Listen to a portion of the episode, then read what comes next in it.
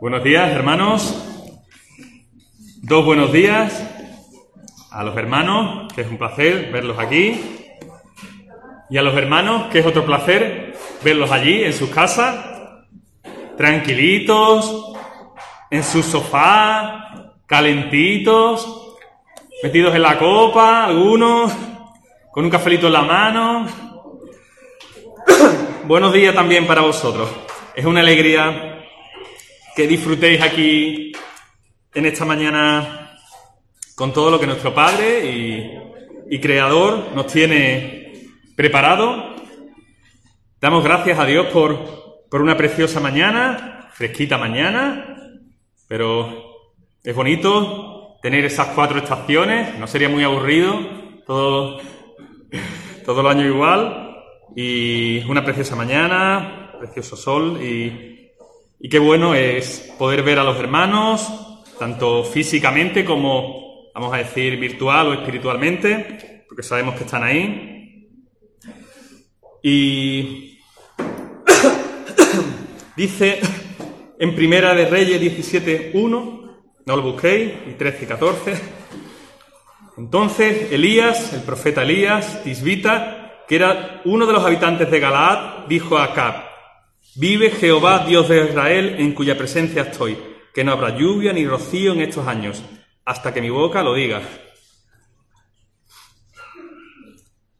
Salto al 13 y el 14, Elías le dijo a la viuda, exactamente en la que se alojaba, no tengas temor, ve y haz como has dicho, pero hazme con ello primero una pequeña torta cocida debajo de la ceniza y tráemela. Después lo harás para ti y para tu hijo.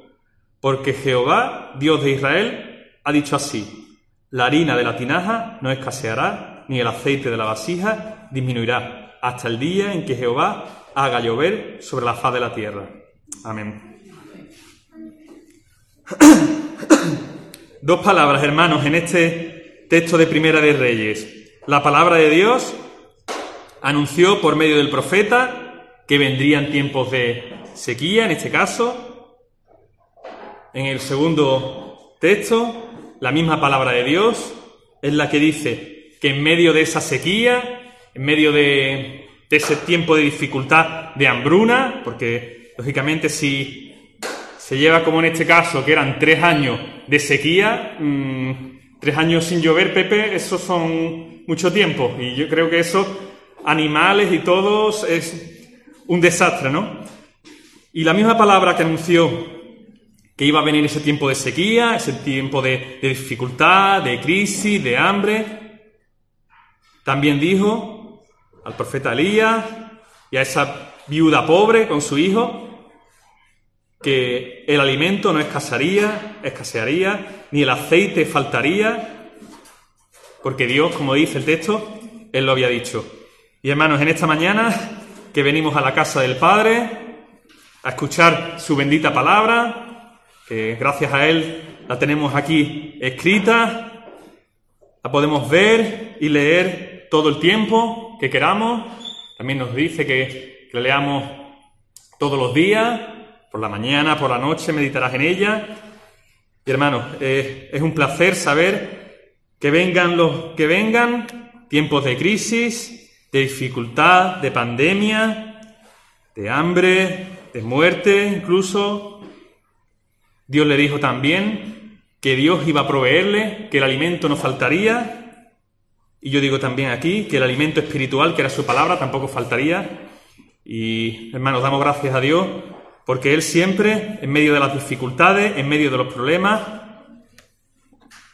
nuestras vidas son testimonio de ello. Él siempre provee, él siempre está con nosotros, proveyendo el alimento espiritual, la vida que tenemos y que saltará a vida eterna.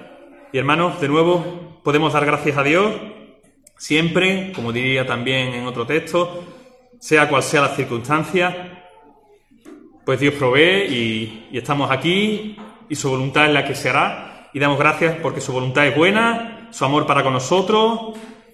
Y damos gracias a Dios por su palabra y por su provisión y por sus cuidados. Vamos a, vamos a hacer también una oración en esta mañana también. Gracias, Padre amado. Gracias, Señor, por, por ser nuestro Padre, Señor, por recogernos cuando nosotros te volvimos el rostro, huimos de la casa, Señor.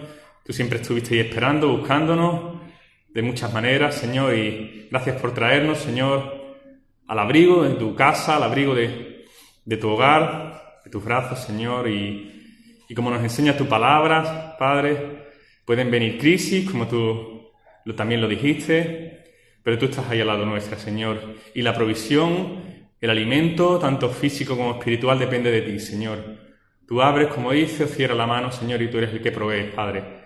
Da igual las circunstancias que vengan, Señor, tú eres el que está ahí, proveyendo y cuidando, Señor, y dándonos la esperanza más, grande, que es que da igual las circunstancias, incluso la muerte, estaremos un día también al lado tuyo, cara a cara, Señor. Gracias por este día precioso, Bendícenos a todos, Señor, por medio de tu palabra, de las alabanzas, Señor. Estamos agradecidos de poder estar aquí y disfrutar, Señor. Bendice también a los hermanos que están aquí y los que están en casa, Señor. En tu nombre precioso, amén. Saludos. Aquí me han dado que diga saludos. Saludos de Maite. Mi, madre, como no, pobre no tiene WhatsApp, pues no, ella coge el teléfono, ayer la llamé y llevaba tres horas, dos o tres horas llamando por teléfono. Pregunté a cuánta gente ha llamado. Y eran nueve o diez personas. Eso es un ministerio de visitación telefónica. Pero vamos, nueve o diez, ¿eh? tres horas ¿eh? al teléfono. Todo, casi todos los días. Eh, y le dio saludo a Maite para la iglesia, que diera. Antonio y Cari, aunque Cari, Cari no está no está creo que en el grupo, no, no. Entonces Antonio Cari pues le mandaba, que le dijo a, a Pepi que repartiera saludos a los hermanos, pues saludos. También saludar, mi madre, también a Cari Martínez, esa sí es una visita física que hace también todos los días, una abuelita que muchos conocen, que es una que venía en su tiempo también, que creo que muchos hermanos la conocen, más, más mayores. Eh, también le mandamos saludo a Karen Martínez y a su hija, a su familia. Y bueno, pues ¿qué toca ahora? Ya hemos presentado, ya hemos dado los buenos días, ya hemos orado y vamos a también, no solo venimos aquí a escuchar su palabra, su preciosa palabra, sino que venimos también a alabarle, aunque le alabamos, lo debemos alabar diariamente con nuestras vidas, pero vamos a alabarle también en conjunto, en comunidad, como cuerpo, y vamos a alabarle, hermanos, con estas canciones que nos trae también el grupo de la manzana esta mañana.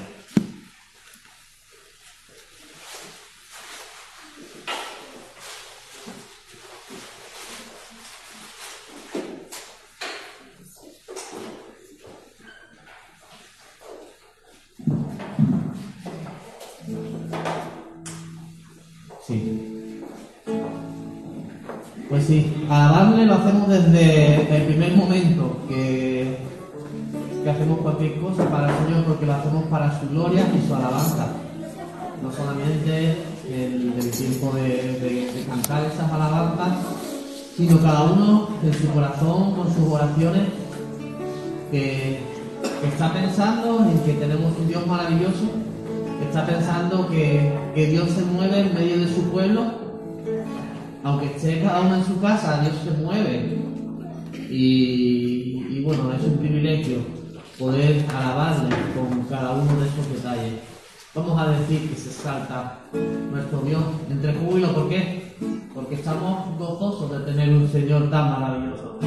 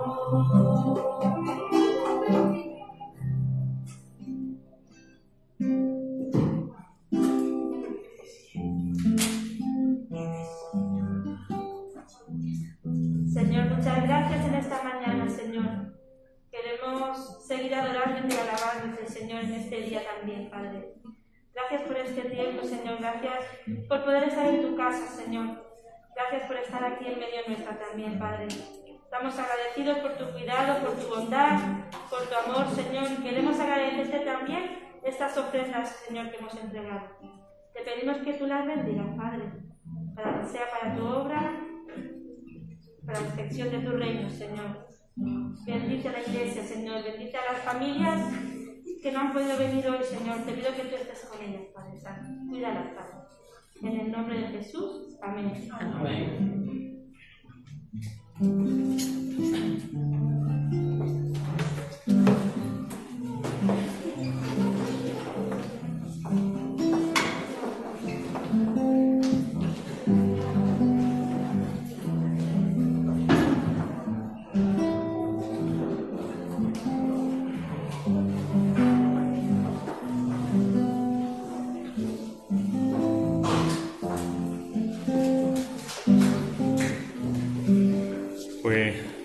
Gracias a, Dios y al grupo de alabanza por habernos guiado en este tiempo y sin más hermanos pues damos paso al tiempo de la palabra y en esta mañana lleva nuestro hermano Juan. Y adelante Juan, es tu tiempo.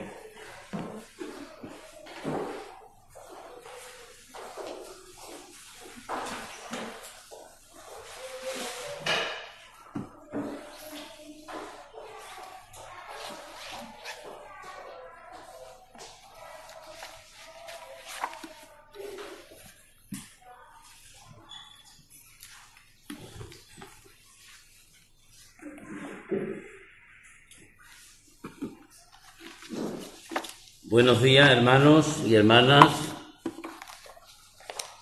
Hacía ya bastante tiempo que no estábamos juntos, motivados a, este tiempo tan, tan complicado que estamos viviendo. Y hoy eh, estoy agradecido al Señor y también al pastor de la iglesia por, por haberme invitado a estar con vosotros en esta mañana y poder meditar junto con vosotros de lo que la palabra de Dios nos enseña. Llevamos un tiempo, hermanos, en la que parece como si todo lo que nos está rodeando fuera como una gran tormenta de nieve, como Filomena, la tormenta de nieve que ha caído sobre España y que en cierta manera ha paralizado el país. Y parece ser, hermano, que también eh, esta situación tan difícil y complicada en la que estamos viviendo, parece como si nos hubiera también paralizado un poco a nosotros y estamos, yo diría, un poco encorsetados, a- amarrados con todo esto que está sucediendo. Sin embargo, la palabra de Dios nos enseña que aunque la multitud de nuestros problemas y de nuestras dificultades sean grandes, el Señor dice, yo estoy con vosotros. A mí me encanta leer el Antiguo Testamento y especialmente las historias de aquellos hombres grandes de Dios que no por ser grandes no se vieron sometidos a dificultades y a problemas. Nuestro hermano leía en Primera de Reyes el problema de la hambruna que hubo sobre la tierra durante tres años y medio en la que no llovió y que mucha gente lo pasaría mal. No tendrían comida, tendrían poca agua, los animales estarían escaseando. Sin embargo, hubo un pueblo de Dios que aguantó el tirón, que aguantó la dificultad y Dios bendijo a ese pueblo y le dio, después de todos los problemas y dificultades, Dios le dio prosperidad. Y podíamos hablar de Daniel. A mí es un personaje que me, me maravilla, me, me encanta Daniel. Y hay algo maravilloso en la vida de este hombre. Cuando Daniel es echado en el foso de los leones para que los leones se lo comieran, dice la palabra de Dios que Dios cerró la boca de aquellos leones. Pero cuando fue echado en el horno de fuego, dice la palabra de Dios que cuando estaba él y sus compañeros en el horno de fuego, nos encontramos que el fuego se apagó. Y cuando salió Daniel y sus compañeros de aquel horno de fuego, hay una frase maravillosa, hermano, que es la clave de toda la historia y es que ni la ropa, ni la ropa de Daniel ni de sus compañeros olían a humo. ¿Alguien ha hecho cisco alguna vez? Yo he hecho cisco en el campo. Y cuando tú llegas a tu casa te dices tu madre, uy, qué peste trae, qué olor. La- los poros de la piel se impregna del humo. La ropa se impregna del humo. Pues aquellos hombres habían estado en un horno de fuego, con mucha leña. Y ahí estaban aquellos hombres paseándose en medio de- del horno de fuego y ni aún su ropa olían a humo. ¿Y qué decir del pueblo de Israel cuando el Señor dice que después de 40 años andando por el desierto, pasando necesidades, pasando momentos difíciles, ¿qué ocurrió? Que dice que no se desgastaron ni sus zapatos ni su ropa. No se desgastaron en 40 años. ¿Te imaginas? 40 años andando con un zapato por medio del desierto, por medio de las montañas, por medio de las piedras, y en 40 años el zapato no se le estropeó, ni la ropa se le hizo vieja. Aguantaron 40 años.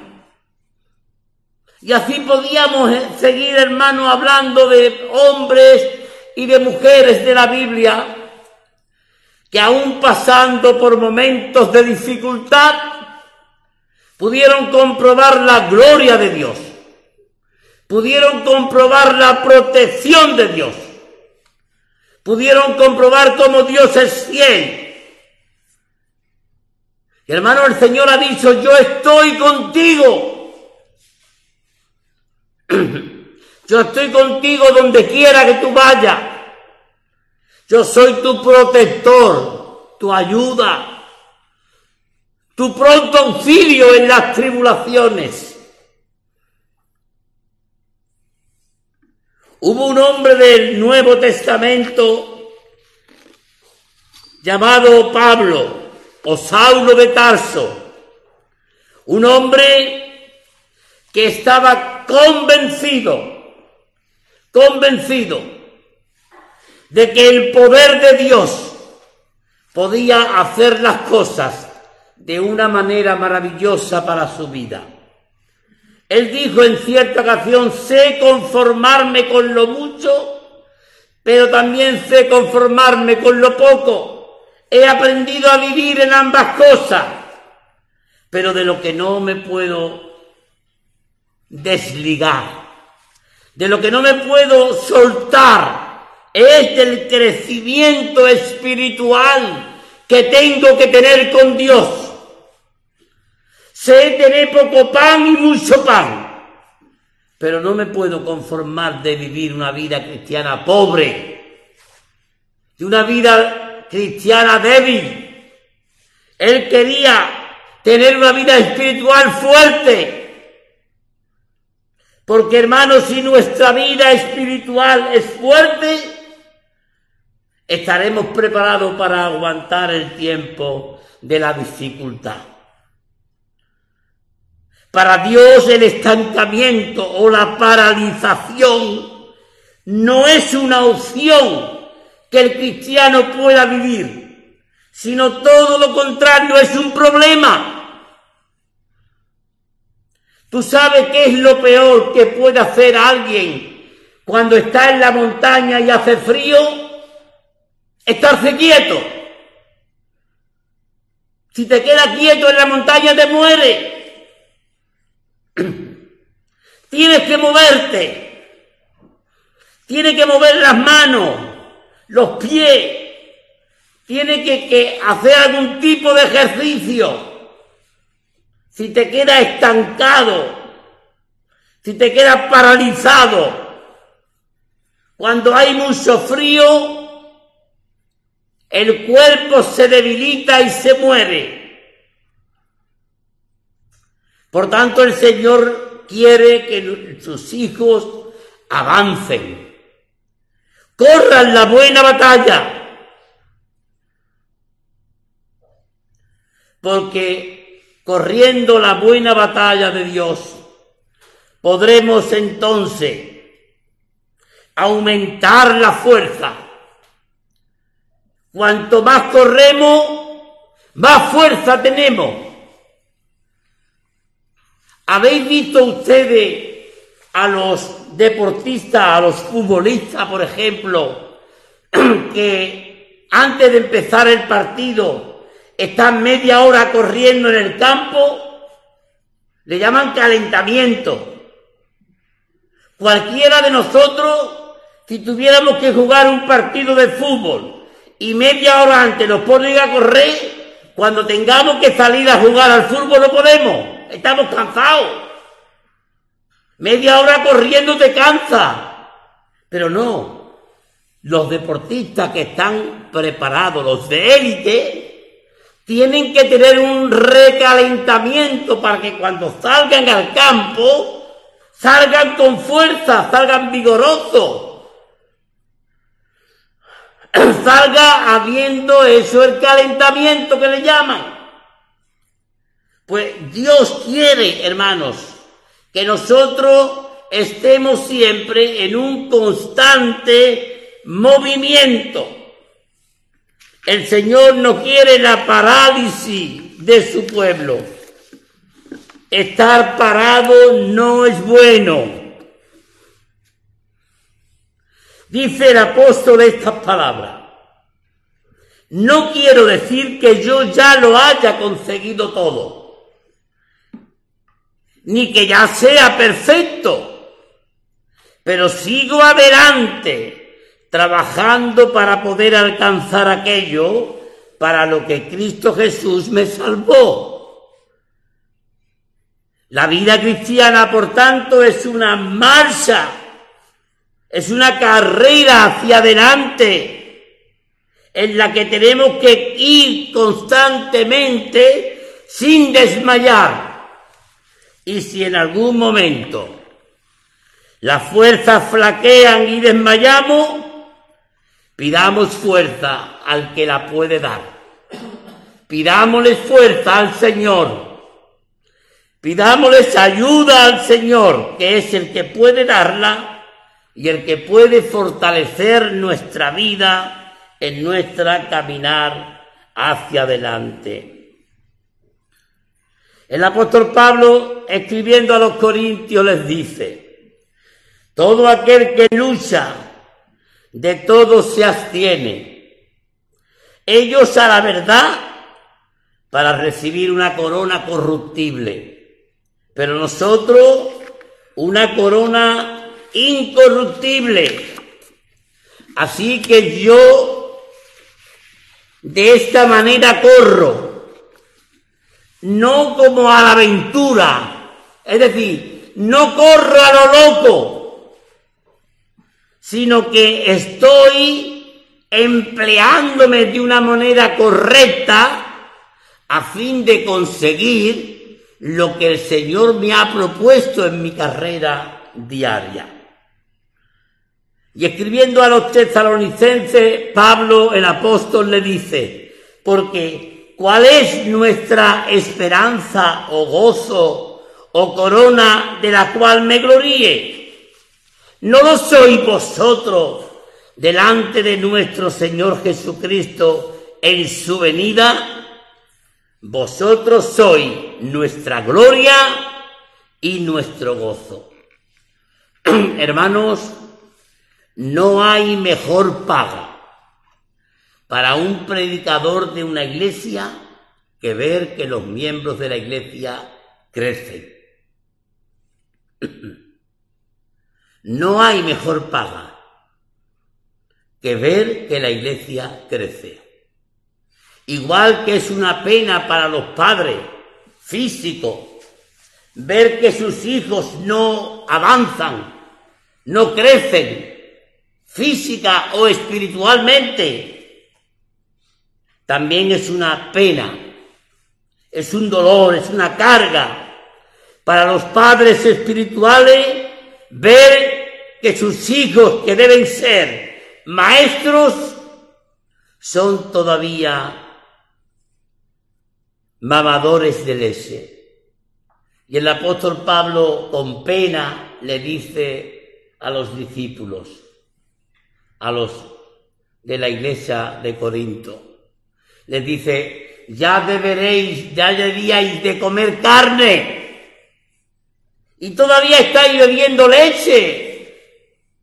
Tenéis que aprender a crecer. Tenéis que aprender a hacer que en vuestra vida Jesucristo sea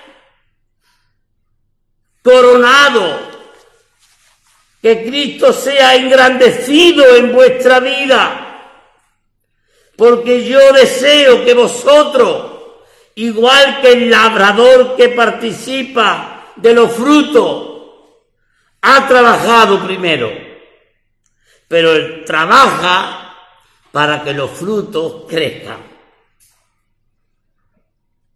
Por tanto, hermanos, Dios, aun en medio de las dificultades y de los problemas, el Señor ha puesto delante de nosotros una meta.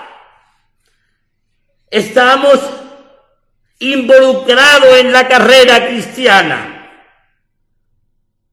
Y a cada cristiano se le ha dado unas armas para que luche y para que corra en esa carrera que ha, que ha sido establecida por Dios para todos los que participan de su carne y de su sangre.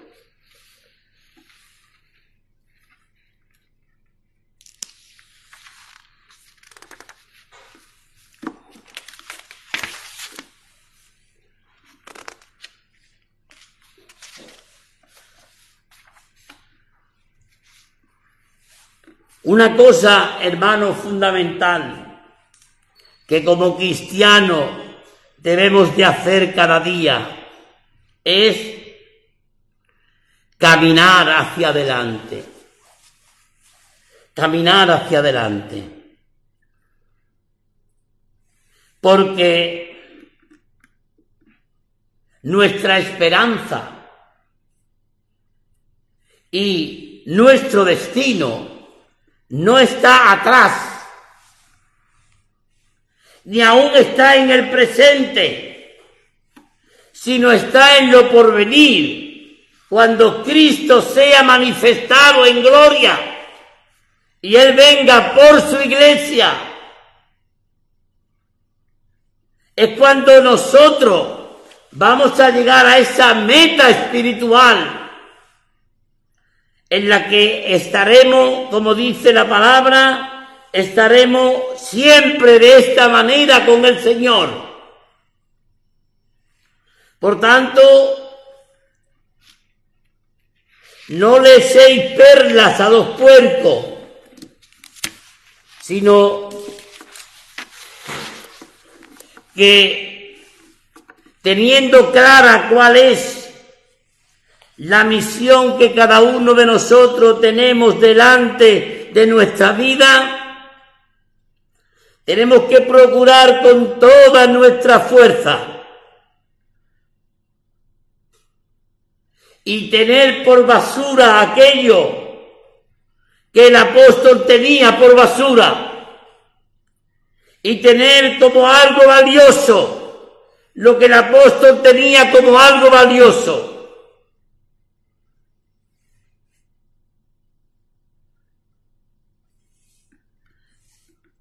El apóstol Pablo era un hombre que tenía iniciativa y tenía un compromiso con Dios grande. Él no esperó que otro hicieran para él hacer. Él no esperó que otros se movieran para él moverse. Él no esperó que otros corrieran para él correr sino que el apóstol dice, una cosa hago, lo que tengo que hacer, lo hago, aunque otros no lo hagan. No te importe, mi hermano, mi hermana. En la carrera cristiana cada uno llevamos una, una marcha. Cada uno vamos en una, en un punto kilométrico distinto. Pero tenemos que llegar a la meta, al final, porque allí es donde está el premio, allí es donde está el galardón, allí es donde está la corona de gloria que el Señor tiene preparado para su pueblo. El Señor dice en su palabra, hermanos, el que quiera seguir en pos de mí, niéguese a sí mismo Tome su cruz cada día y sígame.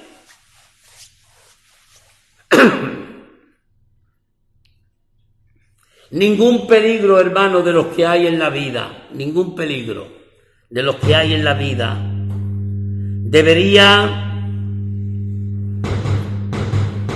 de afectar a nuestro crecimiento espiritual en Dios. Porque no podemos comparar los pequeños sufrimientos que podemos pasar aquí en la tierra, no es comparable con la gloria venidera que el Señor ha prometido para los que le aman, que es 90 años. Si lo comparamos con la eternidad, que es 90 años, si lo comparamos con el periodo eterno que vamos a vivir con Cristo, es nada.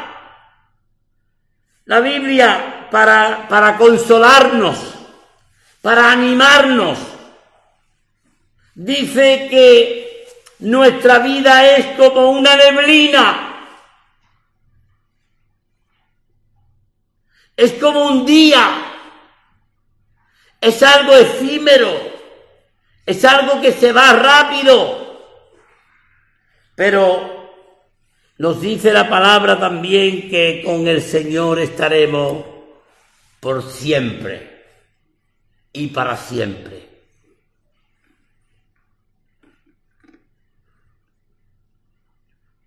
Por tanto, hermano, ¿qué prefieres? ¿Qué deseas tú? ¿Quiere buscar un escape en vez de asumir el desafío cristiano? ¿Quiere conformarte con lo bueno cuando hay algo mejor? ¿Quiere dejar de cultivar tu propio estatus, tu propia vida, cuando el Señor quiere potenciar una vida espiritual dentro de ti? ¿Quiere vivir sumido en el consumismo de los tiempos? cuando el Señor quiere que tú inviertas en Él? El apóstol Pablo dice, extendiéndome a lo que está delante, extendiéndome a lo que está delante, voy buscando el propósito, anhelo que el Señor ha puesto en mi vida.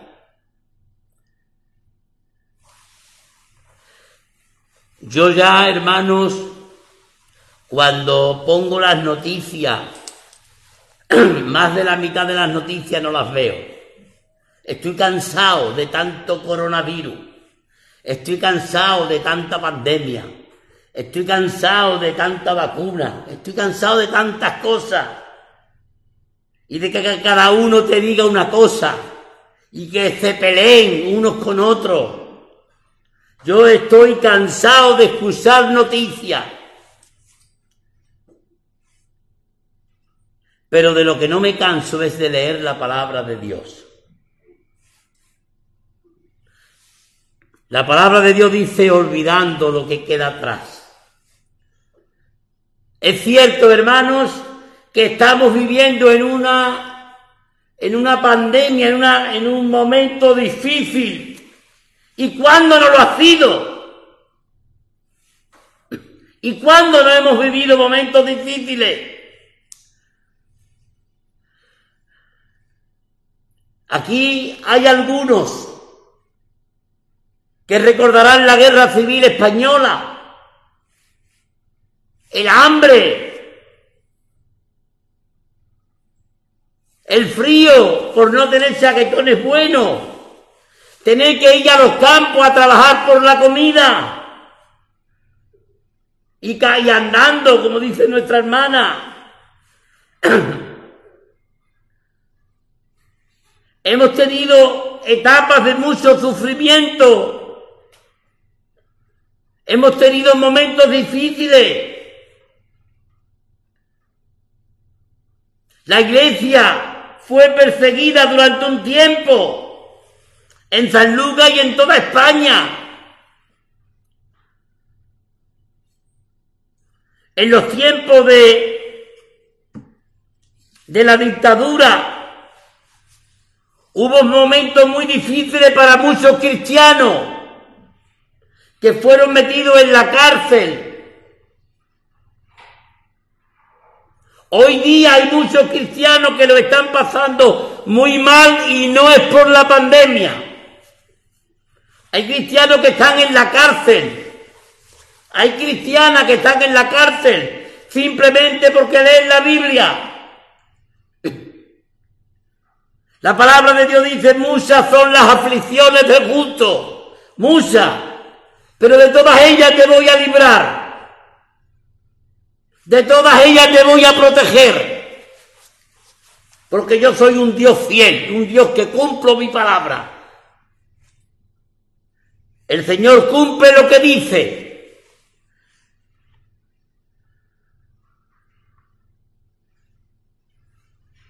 El Señor ha prometido grandes y maravillosas cosas para su pueblo.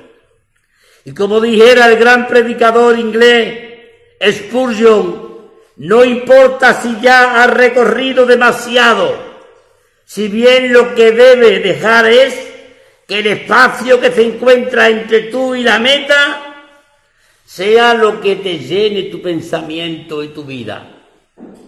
Es decir, hermano, tenemos que vaciar nuestra mente de tantas noticias y tenemos que llenarnos de Cristo.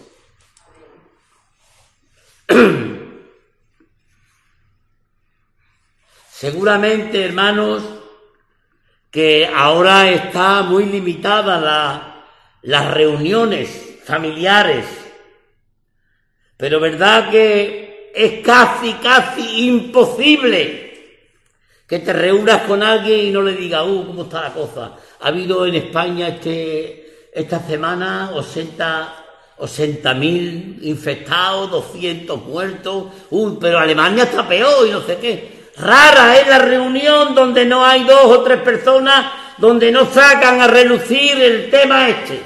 Raro es.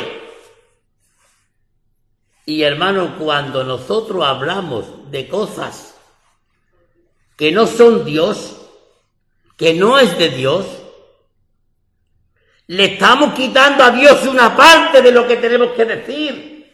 Dice la Biblia que de la abundancia del corazón habla la boca. Pues hermano, la abundancia que tiene que haber en nuestro corazón es que Jesucristo es Rey, que Jesucristo es el Salvador, que Jesucristo es el mediador, que Jesucristo tiene el control de todo y que el Señor va a proteger a su pueblo. Él ha prometido. Y si en algún momento algún cristiano no supera la pandemia del virus y se tiene que ir a la presencia de Dios es porque Dios lo ha permitido. Y nosotros no somos más sabios que Dios, ni somos más inteligentes que Dios. Cuando Dios hace las cosas es por algo. Es cierto que no entendemos muchas cosas de las que Dios hace. Yo no entiendo muchas cosas de las que Dios hace. Pero el Señor me ha dicho, ten fe. Algún día la entenderá. Dice la palabra que llegará un día en que estaremos en la presencia de Dios y conoceremos cómo fuimos conocidos. Sabremos toda la verdad. Yo me he preguntado muchas veces por qué con 18 años me quedé huérfano. ¿Por qué mi padre se murió tan joven? Y tuve que ir a trabajar siendo un niño. No lo sé. ¿Por qué otros amigos míos tienen sus padres con 90 años y yo no lo tengo? No entiendo. Se lo preguntaré a Dios. O a lo mejor Dios me lo va a decir sin yo preguntárselo. A mí me encantaría que hoy mi padre y mi madre viviera y pudiera ver a mis nietos y se pudieran gozar con ellos y disfrutar con ellos como otros amigos míos, compañeros míos tienen a sus padres. Pero no lo entiendo. Pero ya lo entenderé. Pero el Señor me está diciendo a mí cada día, mira Juan, ten cuidado. Tú tienes que ponerme a mí el primero. Tú tienes que tener fe en lo que yo digo. Cree en lo que yo digo.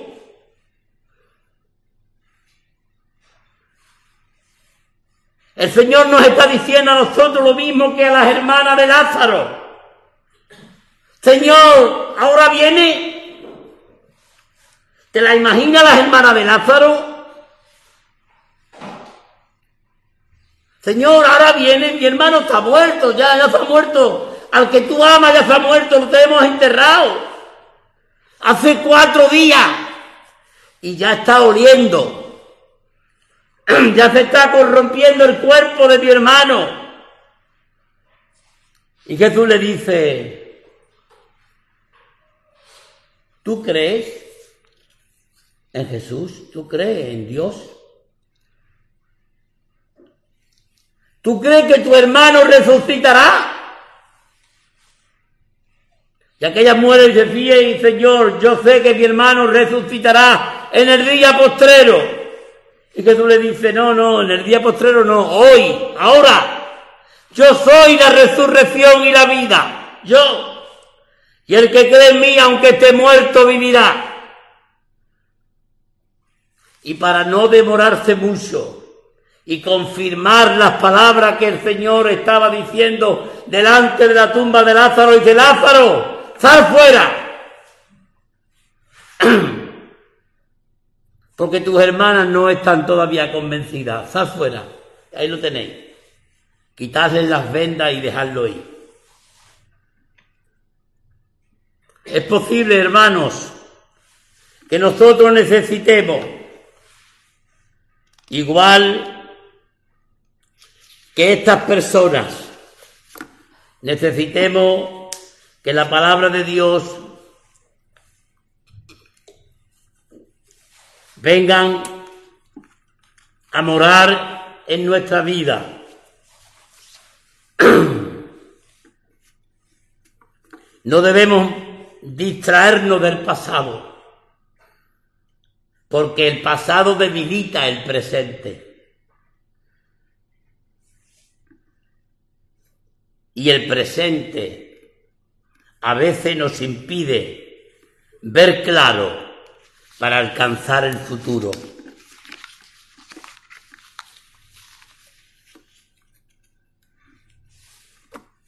¿Tú sabes quién está más contento con todo lo que está pasando en el mundo? El diablo. Él está derretido.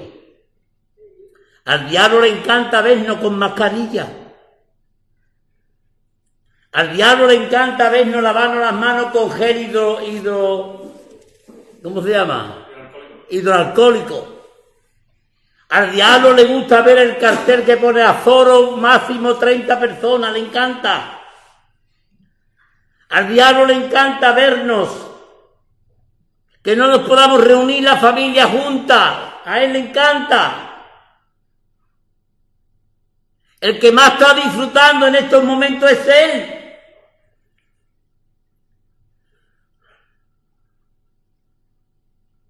El diablo es el que más está disfrutando en este tiempo.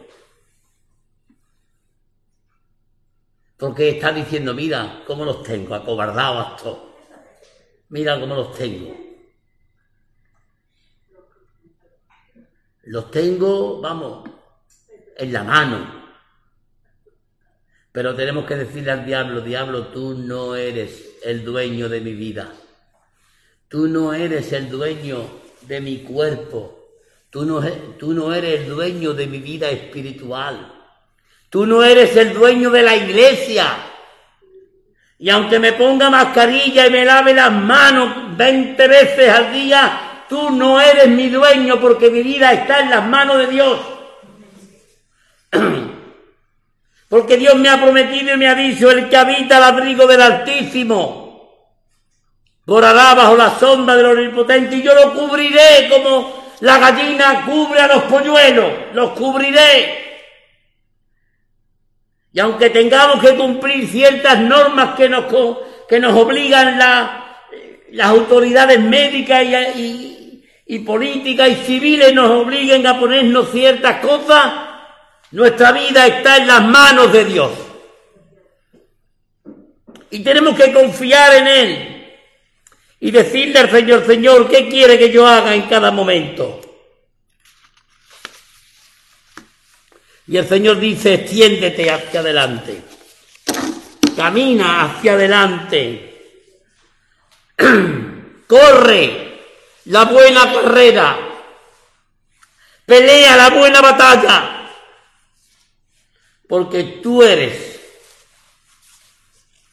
un hijo de Dios al que el Señor le ha prometido unos cielos nuevos y una nueva tierra donde reina Jesucristo. Me gustaría terminar, hermano, en esta mañana diciéndote unas palabras del escritor de la carta a los hebreos que dice lo siguiente. Por tanto nosotros también, teniendo en derredor nuestro tan grande nube de testigos, despojémonos de todo peso y del pecado que nos asedia, y corramos con paciencia la carrera que tenemos por delante, puesto los ojos en Jesús, el autor y consumador de la fe, el cual por el gozo puesto delante de él, sufrió la cruz, menospreciando el oprobio, y se sentó a la diestra del trono de Dios. Por tanto, el Señor dice en su palabra, el que quiera venir en pos de mí, niéguese a sí mismo, tome su cruz cada día y sígame. Y nosotros, hermano, una cosa debemos de hacer, extendiéndonos a lo que está delante, prosigamos a la meta, al supremo llamamiento del Hijo de Dios, el que ha hecho por nosotros todas las cosas, ha hecho la cosa más grande que se puede hacer por una persona y es entregar a su Hijo unigénito. Cristo fue entregado en la cruz para sanar nuestras heridas, para sanar nuestros pecados, para sanar nuestros dolores y para darnos una esperanza gloriosa de vida eterna. Que el Señor nos bendiga, hermano, y que su gracia y su amor sea con todos nosotros. Amén.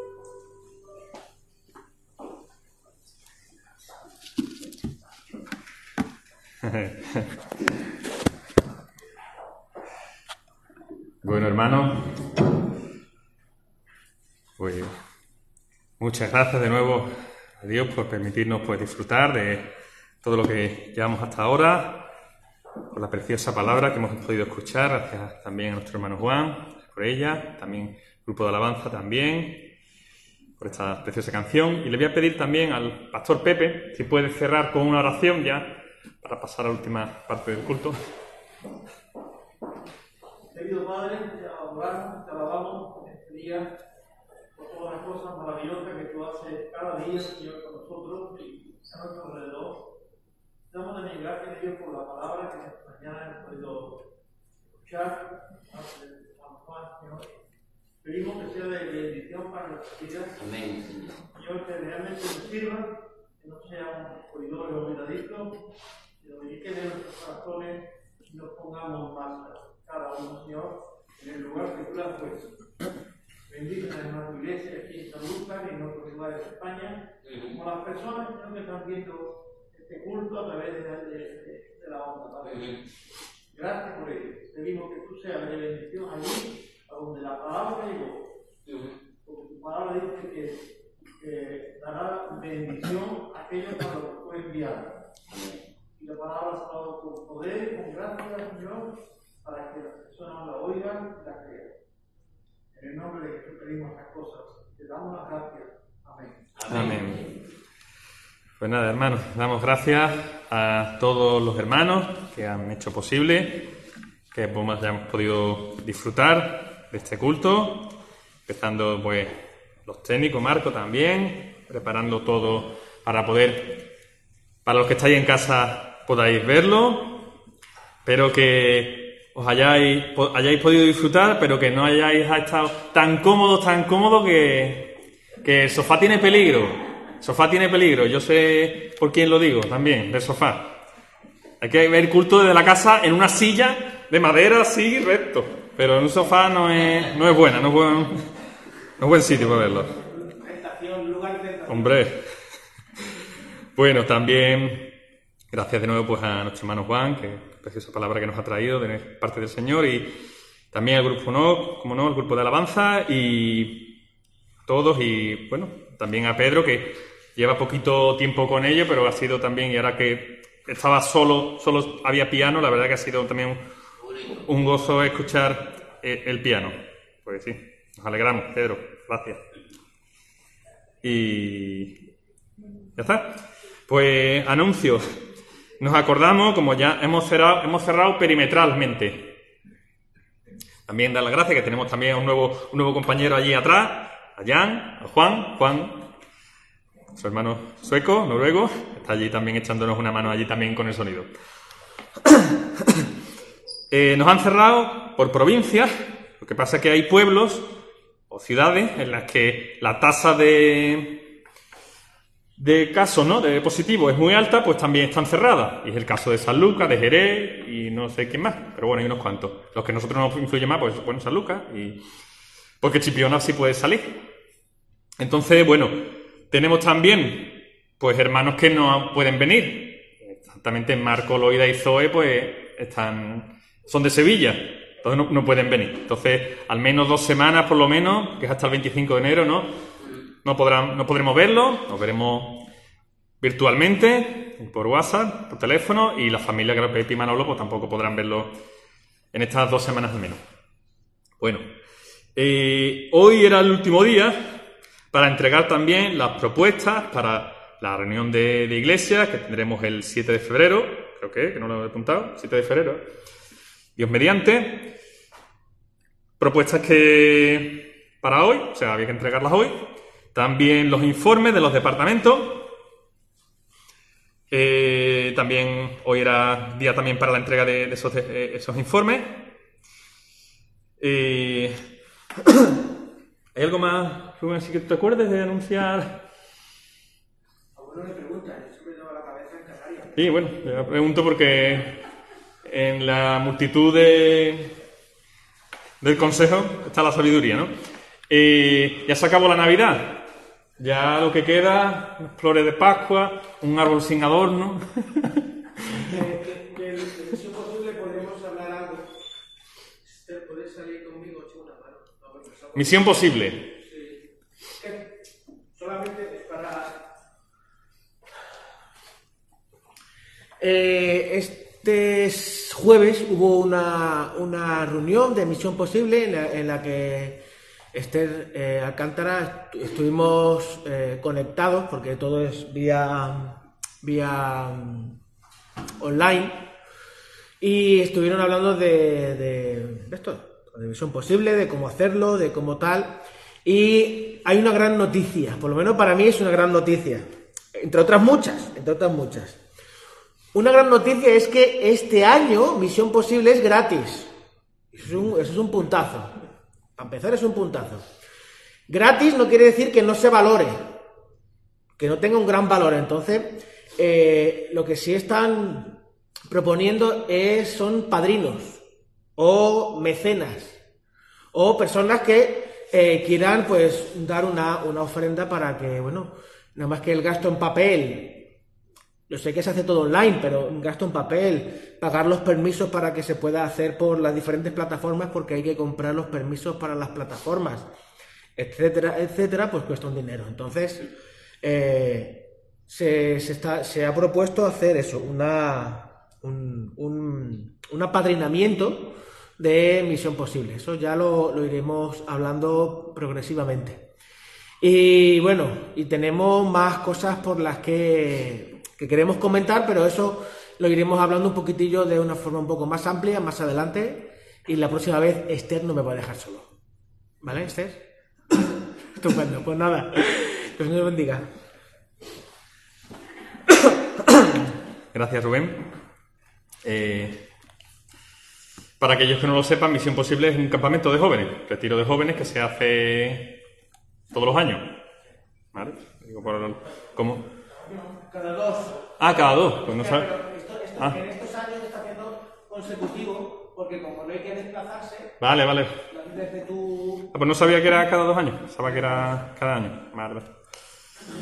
Bueno, pues. Hermanos, poco más que anunciar. Esta semana hubo un cumpleaños. Yo eso por no decir el nombre, pero no veo eso. 14 de enero. La que cumplió años el 14 de enero nos, la- la- nos acordamos de ella y la felicitamos y todo eso. 14 de enero. Eh, aniversario todavía no. Todavía no. Pero hay, hay algunos que se casaron en enero. Que ya hay que tener ganas para casarse en enero. También es verdad. Pero en julio, muy bien. Pues sí, hay, hay gente, dos mínimos que yo sé que tenga apuntado que en enero se casaron. Muy bien. Pues, hermano, poco más que anunciar. Que Dios bendiga esta tarde también, las reuniones en casa. Que Dios nos bendiga en este tiempo y buena semana, como ha dicho también nuestro hermano Juan. eh, que no nos paralice, que a Dios no lo paraliza nadie y a sus hijos que tienen su espíritu tampoco. El espíritu no de cobardía, como dice, sino de, valentía, ¿no? Y pues animados, hermanos, a hacer aquello que Dios quiere en cada una de nuestras vidas y ser de bendición y útiles para aquellos que, que ha puesto a nuestro lado. Que Dios os bendiga, hermanos. Buena semana.